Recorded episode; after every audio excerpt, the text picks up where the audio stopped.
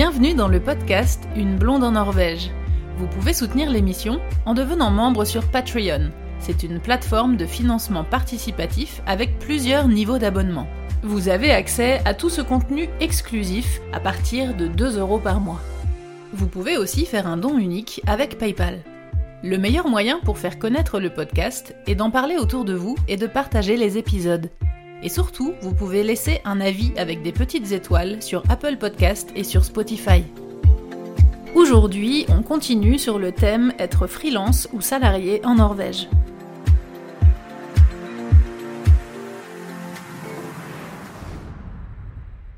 Un autre point à prendre en considération concernant la, gestion de ce, de ce statut de freelance, euh, qui moi j'avoue là à la fin, je dis à la fin parce que là je considère que je n'y suis plus puisque là je suis salarié pendant un an. Euh, j'en avais vraiment vraiment marre, c'est que bah du coup vous envoyez des factures et vous attendez que les gens vous payent, sauf que je suis très rarement critique sur la Norvège, hein, que ce soit sur le site, que ce soit sur les réseaux sociaux ou dans le podcast. Je parle quand même plutôt très souvent positivement de la Norvège, sans vouloir occulter ce qui est négatif. Hein. C'est juste que effectivement, je pense qu'il y a peu de choses qui sont négatives, même s'il y en a. Euh, mais une des choses qui pour moi est négative, c'est que globalement, quand même, je trouve, Peut-être que certains d'entre vous ne seront pas du tout d'accord avec moi, hein, mais je trouve que les Norvégiens sont des mauvais payeurs. Euh, plusieurs raisons à ça, je pense. Euh, je pense euh, la première, c'est que c'est pas comment dire, c'est pas qu'ils essayent d'arnaquer ou qu'ils veulent pas payer, c'est que en Norvège, beaucoup de choses sont en prélèvement automatique. Quand je dis beaucoup, c'est enfin tout, c'est super rare maintenant de recevoir une facture et de devoir la payer en fait. Euh, presque tout est automatisé. On reçoit les factures euh, directement sur notre compte en banque et on décide de le payer euh, ou ça se fait tout seul. Donc en fait, beaucoup de gens oublient de le, payer.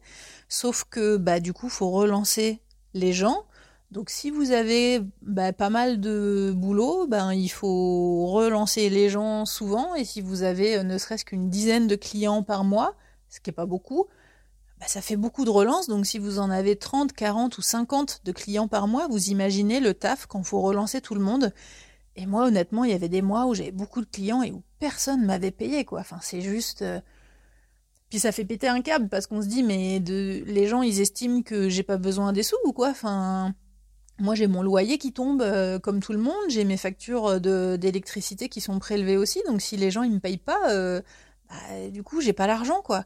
Et il y a un truc qui est très embêtant, euh, qui m'est arrivé plusieurs fois, c'est que euh, moi, j'utilise un, système pour, euh, en ligne pour éditer mes factures. ce que je vous recommande, hein, de ne pas faire vos factures comme ça vous-même en PDF sans une mise en page officielle. Moi, j'utilise un service qui s'appelle compta.no.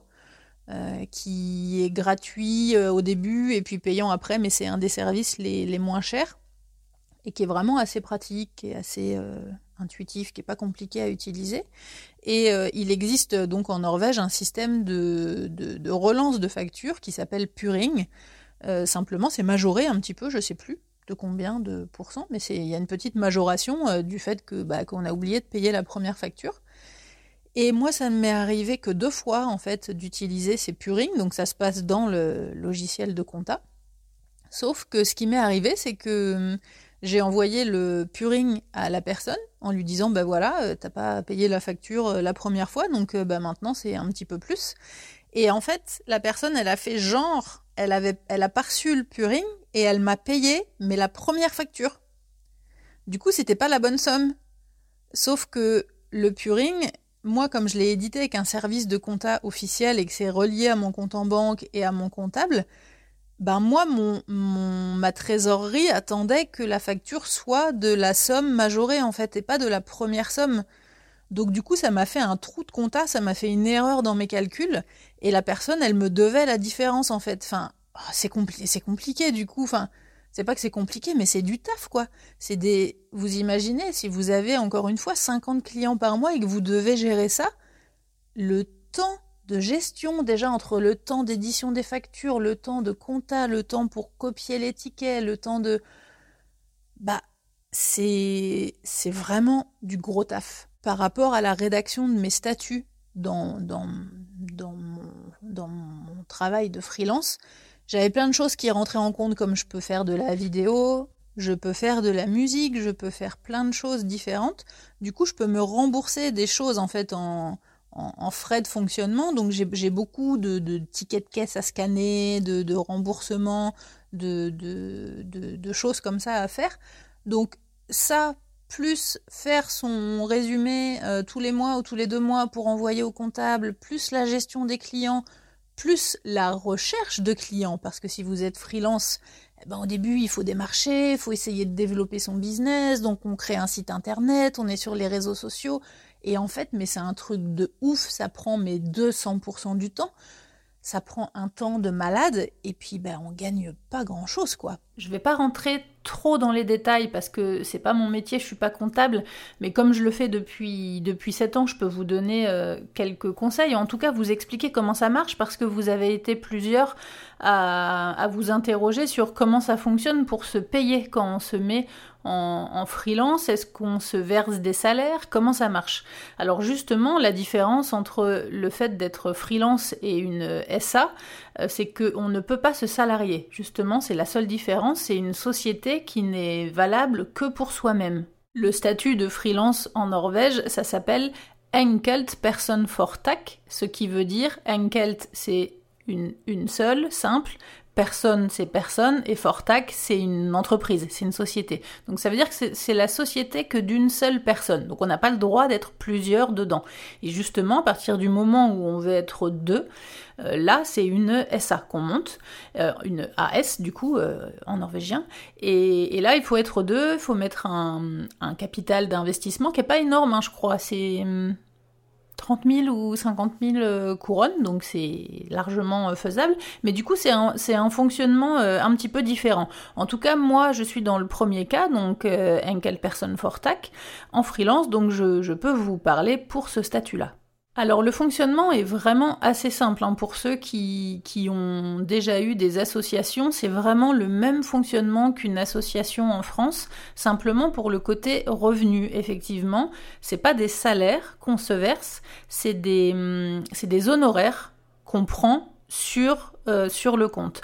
Alors tout d'abord, euh, je ne me souviens plus si c'est obligatoire ou pas en Norvège, il me semble, mais même si ça l'est pas, dans tous les cas, je vous recommande d'avoir un compte euh, professionnel euh, pour euh, ce fonctionnement. Je crois que c'est obligatoire. Hein. Il me semble qu'il faut un compte séparé de son compte personnel.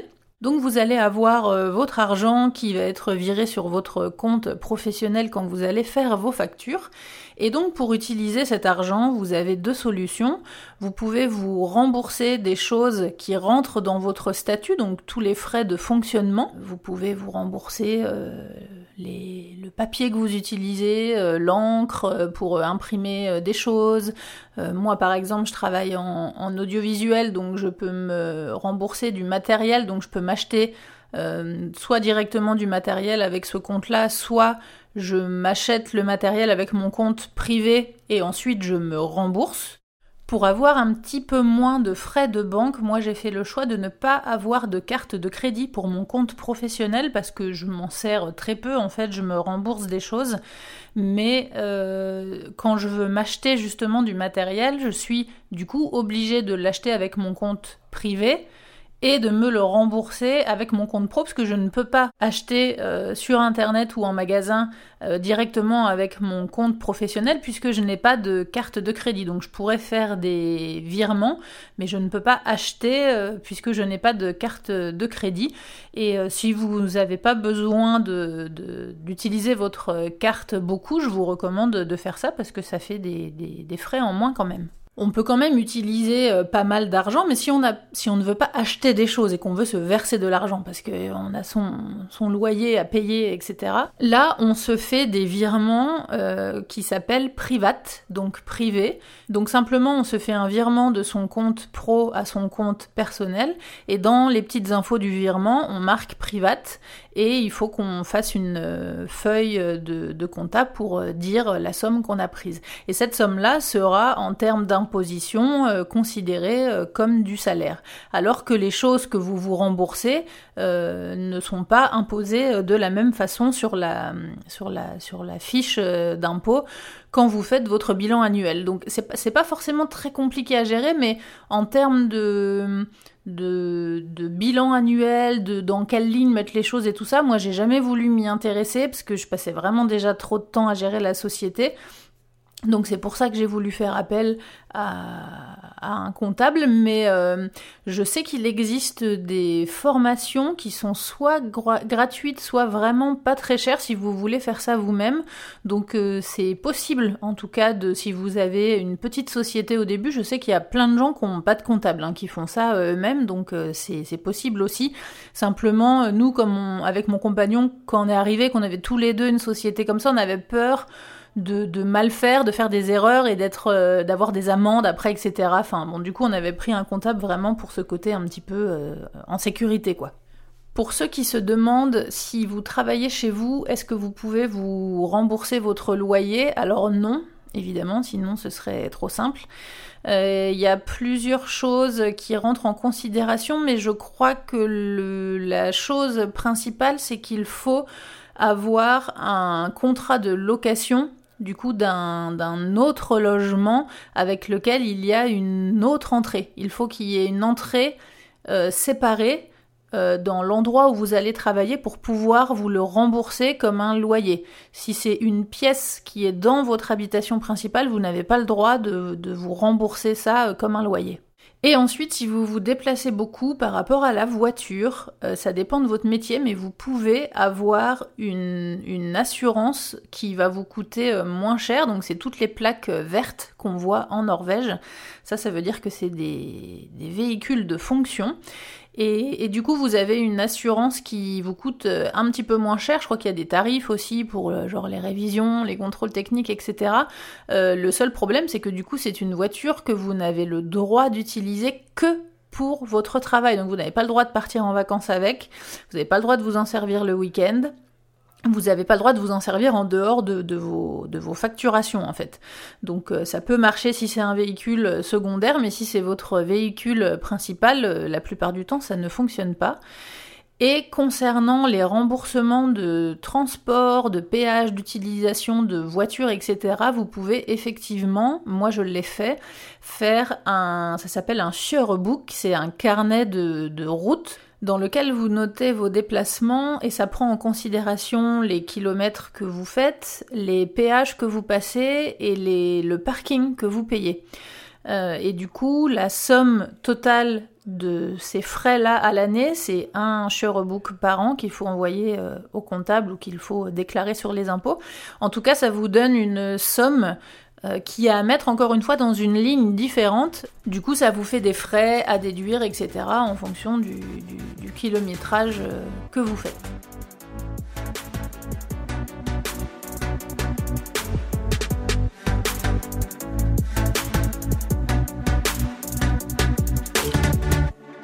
Moi, arrivé à un moment, je me suis dit, euh, j'y arriverai jamais en fait. Enfin, il faut que je trouve autre chose c'est pas possible. Donc là, je vous renvoie encore une fois à l'épisode euh, Trouver un travail en Norvège, parce que du coup, comme je parlais pas encore bien norvégien, ben, je n'ai pas réussi à trouver de travail, même un petit boulot. Hein. J'ai essayé d'être serveuse, d'être vendeuse, de faire des ménages, etc. Ça ne marchait pas. Donc euh, du coup c'était compliqué. Après, comme je parlais un petit peu mieux euh, norvégien, j'ai tenté en fait, il y a un site euh, internet qui est dédié au, au métier audiovisuel pour euh, pour trouver du travail sur des, sur des missions euh, courtes. Et, là, j'ai trouvé une annonce pour euh, une boîte de prod qui cherchait un monteur à Oslo pour deux ou trois mois, je me souviens plus. C'était pour monter une émission qui s'appelle Farmen Chendis. C'est une, émission de, de télé-réalité qui est assez marrante, avec des gens qui vivent à l'ancienne dans une ferme, qui essayent de vivre comme avant, etc. Donc c'est assez marrant. Donc j'ai envoyé mon CV, j'ai été euh, convoquée en fait pour, euh, pour passer un entretien. Et puis là, euh, du coup, j'ai préparé l'entretien avec, avec une amie qui m'a fait un peu réviser, qui m'a fait comme un, un faux entretien pour que je puisse parler norvégien, etc., pour m'entraîner. Et puis effectivement, arrivé un moment, elle me dit, il faut bien que tu prépares, ils, vont forcément te demander quel salaire tu attends. donc il faut que tu sois un petit peu prête à cette question. Et là, du coup, c'est super compliqué parce que à quoi s'attendre quand on a toujours été freelance comme moi, que ce soit en France ou en Norvège, je sais pas du tout quel est le salaire d'un monteur euh, euh, classique, quoi. Donc j'étais obligée d'aller chercher sur internet et j'ai trouvé, euh, il y a des sites, hein, si vous tapez lön et qui veut dire salaire en norvégien, et puis le métier que vous cherchez, vous trouverez sur des sites, il y a des salaires un peu euh, de, base, en tout cas, euh, avec euh, des, moyennes de salaires qui sont attribuées pour ces, pour ces métiers-là. Et puis donc, j'ai vu que pour, mon, que pour mon métier, et puis évidemment avec, avec l'expérience des années, les salaires grimpent. Donc pour mon métier de, monteur vidéo et avec à l'époque 12 ans, 13 ans ou 14 ans, je sais plus, d'expérience, ça faisait un salaire mensuel entre euh, ça dépendait des, branches du coup, mais entre 45 000 et 60 000 euh, couronnes par mois. Du coup, j'étais là, ah ouais, quand même, euh, enfin, genre, je gagne pas ça quand je suis freelance, quoi. Donc, bon, si vraiment le salaire c'est ça, c'est plutôt cool. Et mais je savais pas du tout à quoi m'attendre. Et effectivement, quand je suis allée à cet entretien, qui s'est très bien passé, hein, d'ailleurs, bah évidemment, à un moment, ils m'ont demandé, ils m'ont dit comment tu fonctionnes, toi, parce qu'eux, ils bossent beaucoup avec des freelances. Est-ce que tu préfères facturer? Euh, ou est-ce que tu préfères être salarié? Et comme c'était un moment où j'en avais vraiment ras-le-bol de faire des factures, de ne pas être payé, etc., j'ai dit que, je préférais euh, être salarié si c'était euh, OK pour eux. Et puis je leur ai un peu coupé court du coup et j'ai demandé quel, était le, quel était le salaire. Et, et effectivement, c'était, c'était ce salaire-là, c'était 48 000 couronnes par mois brut, hein, évidemment, ce qui était plutôt cool. Enfin, j'avais jamais gagné ça de ma vie. Hein. Euh, en France, en tant qu'intermittente, je gagnais pas ça, euh, ni brut ni net. Donc, euh, bah, du coup, c'était cool. Je suis repartie hein, avec un peu des étoiles dans les yeux, en me disant, bah, dis donc, si j'ai le job, c'est cool. C'est que pour deux mois, mais deux ou trois mois, mais ça va faire du bien dans les finances. Et puis effectivement, ils m'ont rappelé, mon profil les intéressait, donc j'ai été prise. Et ils avaient juste un petit peu peur, effectivement, par rapport à la langue, parce que c'est le genre de travail où, en fait, j'étais toute seule, je devais monter euh, toute seule. Et puis, il y avait, on était peut-être dix monteurs, en fait, dans des salles différentes, euh, les unes à côté des autres. Et il y avait un rédacteur en chef qui passait dans les salles pour voir et puis nous guider, nous dire, ah ouais, là, c'est bien, mais là, tu vois, fais attention, fais un peu plus comme ci ou comme ça. Mais en gros, on était libre de monter les trucs tout seul. Donc ils avaient un petit peu peur par rapport à la langue euh, de savoir comment j'allais gérer le truc. Donc ils m'ont dit ce qu'on va faire, c'est qu'on va faire trois semaines de tests, puis on verra après ça. Donc même si après les trois semaines de test, ça le fait pas et que tu continues pas, euh, évidemment, tu seras payé. Mais voilà, donc j'ai fait trois semaines de tests et puis ça s'est très bien passé, j'ai bien réussi, euh, je parlais bien et tout, enfin je comprenais bien. Donc du coup j'ai fait trois mois. En fait, j'ai fait les trois mois là-bas. au niveau salaire, ça fait du bien quoi. Quand on a le salaire qui tombe tout seul, sans qu'on ait à faire de facture, que ça tombe à date fixe, qu'il n'y a rien à gérer, eh ben ça fait du bien. c'est une sensation euh, simple, euh, c'est bête hein, pour ceux qui m'écoutent et qui ont toujours à l'inverse été euh, salariés et qui ont peut-être envie de se lancer dans le freelance parce qu'ils en ont marre d'être salariés, parce qu'il y a des inconvénients aussi à être salarié évidemment. Mais pour moi c'était une, une sensation assez agréable en fait, de pas avoir à courir après mon salaire et pas avoir à justifier que j'ai besoin de cet argent parce que voilà, la facture, je l'ai envoyée il y a deux mois et que j'ai besoin d'être payé, quoi. Ça a été mon premier pas dans le salariat en Norvège et je dois avouer que, bah, que ça fait envie, quoi. Ça fait un peu envie. Je vais revenir après sur le, le, reste des avantages, euh, selon moi, à être salarié en Norvège. Euh, mais je, je, continue un petit peu dans la liste des inconvénients euh, quand, on est, quand on est freelance. Et il y en a une à laquelle j'avais pas pensé parce que je pensais pas que je serais confrontée à cette situation. mais finalement, quand on travaille dans l'artistique ou dans le culturel, eh bien, c'est quelque chose auquel on est euh, souvent confronté, c'est quand on facture euh, à des pays différents et notamment en France.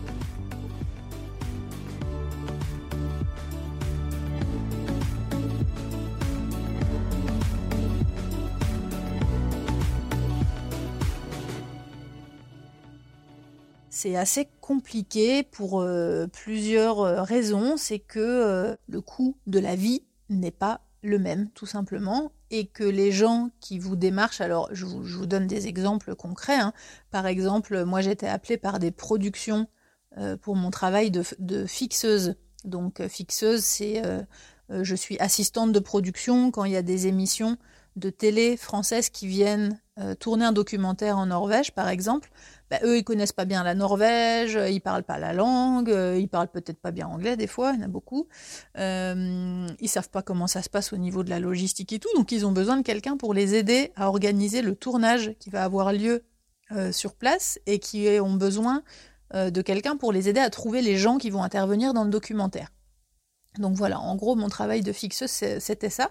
Je dis c'était parce que depuis le début de la pandémie, j'en ai pas eu. Mais donc, euh, le problème, c'est que quand j'étais en, relation avec ces prods-là, euh, en gros, elles me demandaient quels, étaient mes tarifs à la journée, du coup, parce que c'était sur des périodes de 15 jours, 3 semaines, 1 mois, 2 mois, 3 mois, quelquefois, quand j'ai travaillé pour France Télévisions pour Faut pas rêver, c'était un gros gros projet. Au total, j'ai presque travaillé un an pour eux, donc évidemment, c'était pas du salariat, c'était du forfait.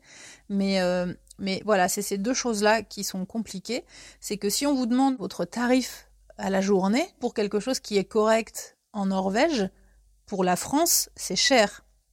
Moi, si je demande à être payé 2500 euh, euh, ou 3500 couronnes, par exemple, ou 3000, entre 2500 et 3500 couronnes par jour, ce qui est un tarif plutôt correct pour du freelance en Norvège, ça fait du 350 euros par jour. Pour la France, c'est énorme. Il euh, y a très peu de prods qui peuvent payer ça. Donc euh, le problème, c'est qu'ils vont tirer vers le bas. Sauf que euh, le truc sur lequel il ne faut pas que vous vous fassiez avoir, c'est qu'il faut bien leur dire Mais attendez, vous me salariez ou je facture? Parce que si vous me salariez, moi, je veux bien qu'on parte euh, sur un salaire de 200 euros, par exemple, euh, brut. Donc euh, net, il va rester, je sais pas, 160, 150 euros. Mais là, c'est moi qui facture. Donc, c'est moi qui travaille pour éditer la facture. C'est moi qui paye les impôts. C'est moi qui paye le comptable. Donc, moi, net, je ne touche que, en gros, presque que 50% de la somme. Donc, je ne peux pas partir sur une journée à 170 euh, euros pour gagner, je peux pas gagner 50 balles par jour, c'est pas possible. On n'est pas, je suis pas en France, moi, je suis en Norvège.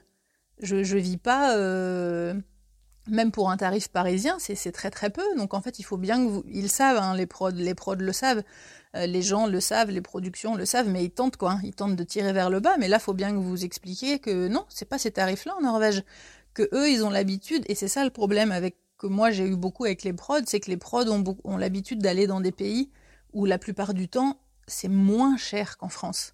Donc en fait, eux, ils proposent des fois des tarifs aux gens où les gens se disent Oh là là, la vache, c'est super bien payé. S'ils vont dans des euh, pays euh, bon, du tiers-monde, etc., bah, du coup, les tarifs, évidemment, sont pas les mêmes. Mais c'est ça le problème avec la Norvège, c'est que tout est plus cher. Donc c'est compliqué. Le deuxième point sur lequel c'était compliqué pour moi, c'est que là, ce tarif à la journée, ça marchait pour le comment dire pour la partie du boulot où j'étais avec l'équipe sur le tournage, quand l'équipe était sur place.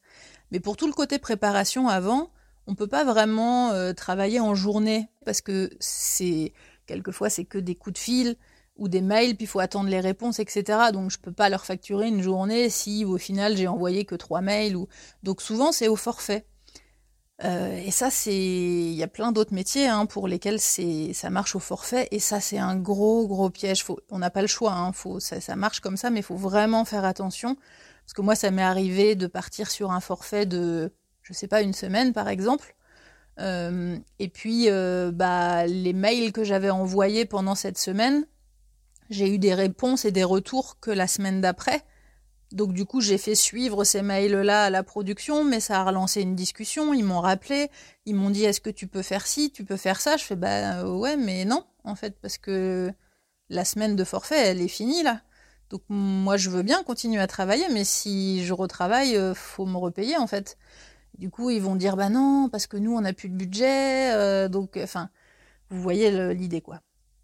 C'est assez euh, compliqué à gérer, en tout cas quand on travaille euh, avec la France depuis la Norvège pour plein de, corps de métiers différents parce, que les, parce que les tarifs sont pas les mêmes. Quoi.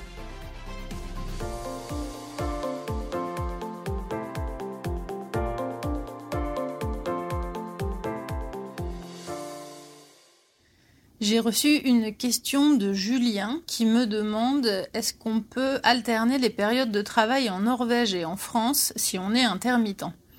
Alors la question est très intéressante, euh, mais je fais juste une petite précision parce que j'ai rediscuté dans des messages privés avec Julien.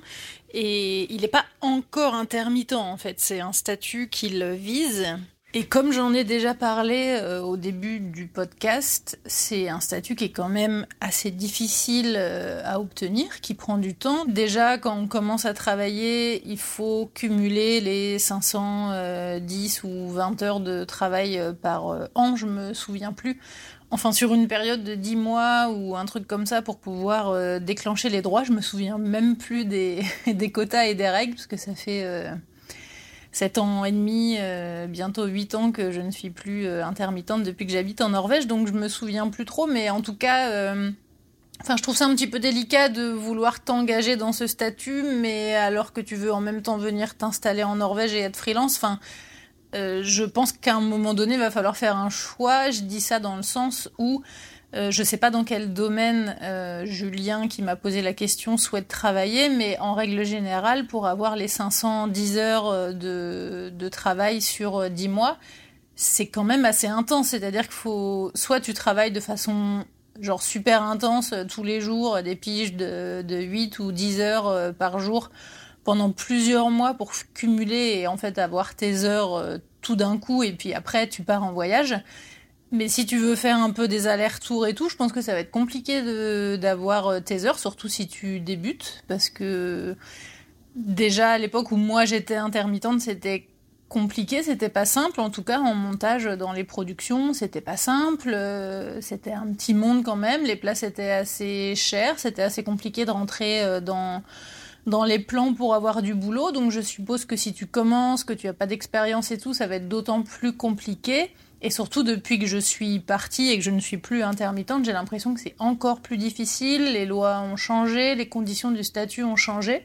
Donc, c'est peut-être pas impossible ce que tu vises, mais je pense pas que ce soit très judicieux et très sécure de viser et le statut d'intermittence en France et un statut de freelance euh, en Norvège, d'autant plus euh, que, du coup tu risques de te faire euh, contrôler par rapport à, ce que tu gagnes en Norvège, c'est-à-dire que tu ne pourras travailler en Norvège sous le statut de freelance que si tu obtiens un D numéro, ton numéro d'identité norvégien temporaire, ou un seul numéro directement, un numéro d'identité norvégien permanent. Mais en tout cas, pour obtenir ce numéro, tu vas devoir Déjà, comme je l'ai expliqué hein, dans plein d'autres euh, épisodes, tu vas devoir euh, monter ta société et, prouver que tu peux travailler, prouver que tu as un revenu nécessaire pour pouvoir euh, rester dans le pays. Donc tout ça, ça me paraît compliqué si, si t'es pas déjà installé, si t'as pas un projet avec un budget, etc. Et d'autant plus que moi, par exemple, j'avais été contrôlée au bout de deux, ans et demi, il me semble. C'était effectivement une période où j'avais fait euh, quelques allers-retours en France euh, pour euh, travailler un petit peu dans mon ancien boulot à M6 pour renflouer un petit peu les caisses. Donc moi c'était l'inverse. du coup j'étais résidente en Norvège et je suis retournée retravailler un petit peu en France. Mon statut en Norvège il était enregistré ici et j'ai reçu un courrier euh, ouais, je crois que c'était la deuxième ou troisième année. J'ai reçu un, courrier comme quoi il y avait une année où j'avais pas gagné euh, beaucoup et que je devais aller au centre euh, des impôts pour euh, justifier mes revenus, pour justifier que j'avais assez de budget pour rester vivre en Norvège.